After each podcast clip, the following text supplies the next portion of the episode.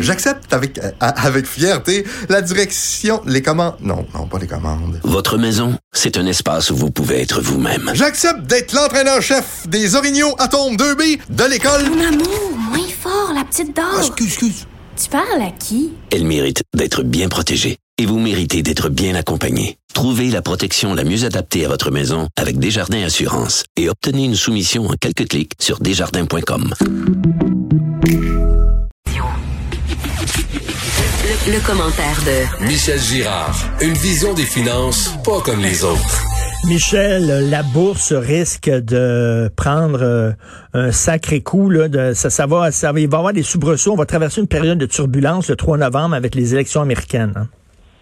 Oui, ça c'est bon de le rappeler parce que c'est vraiment un facteur euh, qui pourrait être déterminant euh, d'ici euh, la fin de l'année. Là, Euh, les élections, les élections présidentielles. En fait, c'est pas la tenue des élections présidentielles qui inquiète.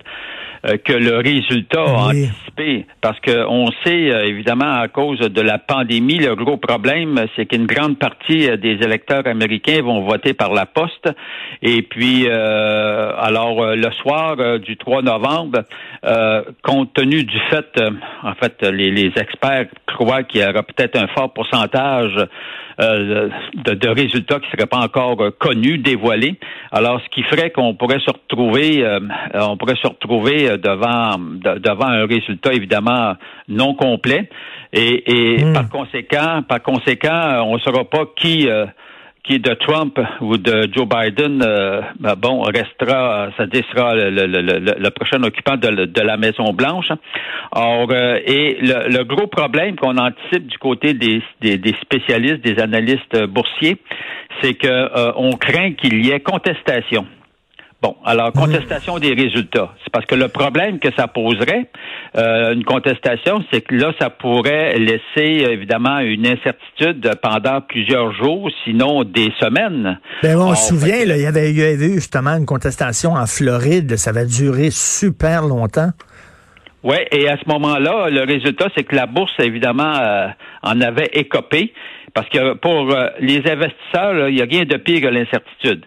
Alors, euh, et euh, à l'époque, euh, la bourse avait, avait s'était corrigée sérieusement, mais là, on craint que ce soit encore pire advenant une contestation, parce que Trump, tu sais, c'est pas lui là qui est qui gagne. On, on s'entend là qui le connaissant, hein. Non, non, mais c'est- Michel, aller, Michel- il pourrait y avoir une contestation Mais- euh, serrée. Michel, ce, ce qu'on se souhaite, là, que ce soit d'un banc comme de l'autre, que ce soit une victoire franche, parce que si c'est Oui. serré, là, ça va être vraiment, ça, ça, ça, ça peut être épeurant. C'est ce qui se passe aux États-Unis. Là. Oui, effectivement. Et, et, euh, pour conclure là-dessus, c'est qu'effectivement, euh, s'il y avait une contestation, écoute, les attentes, là, ce serait que la bourse mangerait une maudite volée. Alors, donc, ce serait temporaire quand même jusqu'à ce que le résultat soit ferme. Or, mais, c'est-à-dire soit connu, là, puis qu'on sache c'est qui, évidemment, qui va habiter dans la Maison Blanche, là, occupée pendant les quatre prochaines années.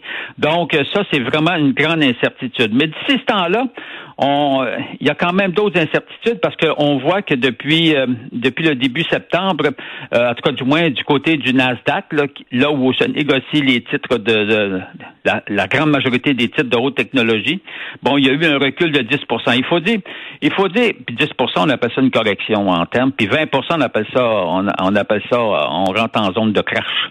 Euh, donc, euh, euh, mais ce, ce fameux 10% là, bon, c'est- évidemment, comme la bourse de New York, de- comme la bourse du Nasdaq avait fortement monté, c'est une saine correction, c'est le même qu'on doit l'interpréter, parce que regarde, c'est le seul, c'est le seul indice, en- euh, indice boursier en passant le Nasdaq là, qui est en territoire positif depuis un sacré bout de temps.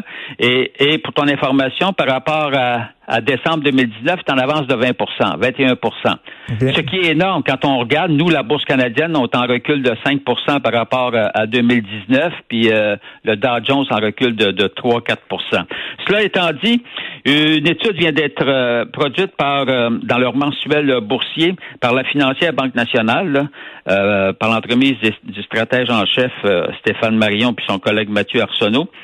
Eux, ils ont fait leurs prévisions pour d'ici la fin de l'année. Et puis, quand on regarde ça par rapport au niveau actuel, ils s'attendent à un recul de 5% par rapport au niveau actuel.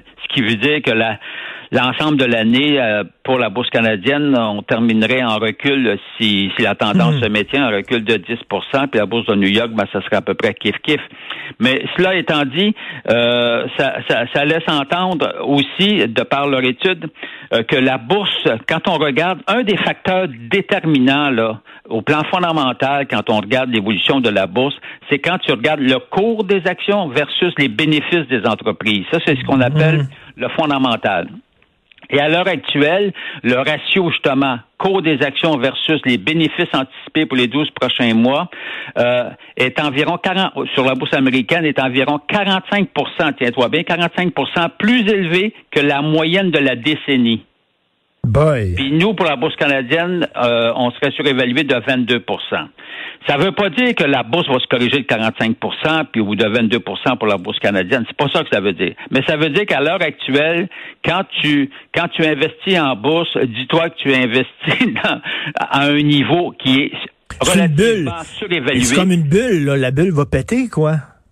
Ben, C'est-à-dire, euh, du côté du Nasdaq, on peut considérer qu'il y a une bulle. Du côté des autres indices, euh, je ne crois pas qu'on soit dans une bulle. Le problème, c'est que si la bourse américaine, c'est elle, la bourse américaine, qui dicte la- la- les, les tendances boursières. C'est pas compliqué, là. Alors, c'est pour ça que tout le monde a toujours les yeux rivés sur ce qui se passe à la bourse de New York, sur Wall Street, pour, euh, pour en suivre l'évolution, parce qu'on sait qu'à chaque fois que, que Wall Street recule ou Ben ou oui. les autres bourses à travers le monde ont tendance à les suivre, à les À imiter. chaque fois que Wall Street prend froid, on pogne toute la grippe boy. partout. Ça, Alors. ça c'est- c'est un fait, c'est historique, et puis euh, tu changes pas cette tendance euh, fondamentale là. Donc, par conséquent, la bourse de New York étant théoriquement par rapport à la moyenne de la décennie surévaluée, quand tu parles de surévaluation, ça laisse entendre que Mettons que c'est pas le temps de faire des folies en bourse puis d'hypothéquer sa maison, Non. Mais même écoute, si les euh, taux d'intérêt sont pas élevés. on espère qu'en plus de ça, on n'aura pas une deuxième vague sanitaire parce que là, ça risque, ça risque de faire mal aussi à, à l'économie déjà qui, qui, qui réussit un peu à Oui, s'en sortir. On est en mode de rattrapage, puis Oui. effectivement, si on, on est frappé par une deuxième vague de, de pandémie de la COVID-19, ça va aller mal. Ça va aller mal, mais heureusement, Lucie Laurier, prochain prix Nobel de la science, veille au grain. Merci beaucoup, Michel. Michel Gérard, chroniqueur à la section argent, du Journal de Montréal, Journal de Québec.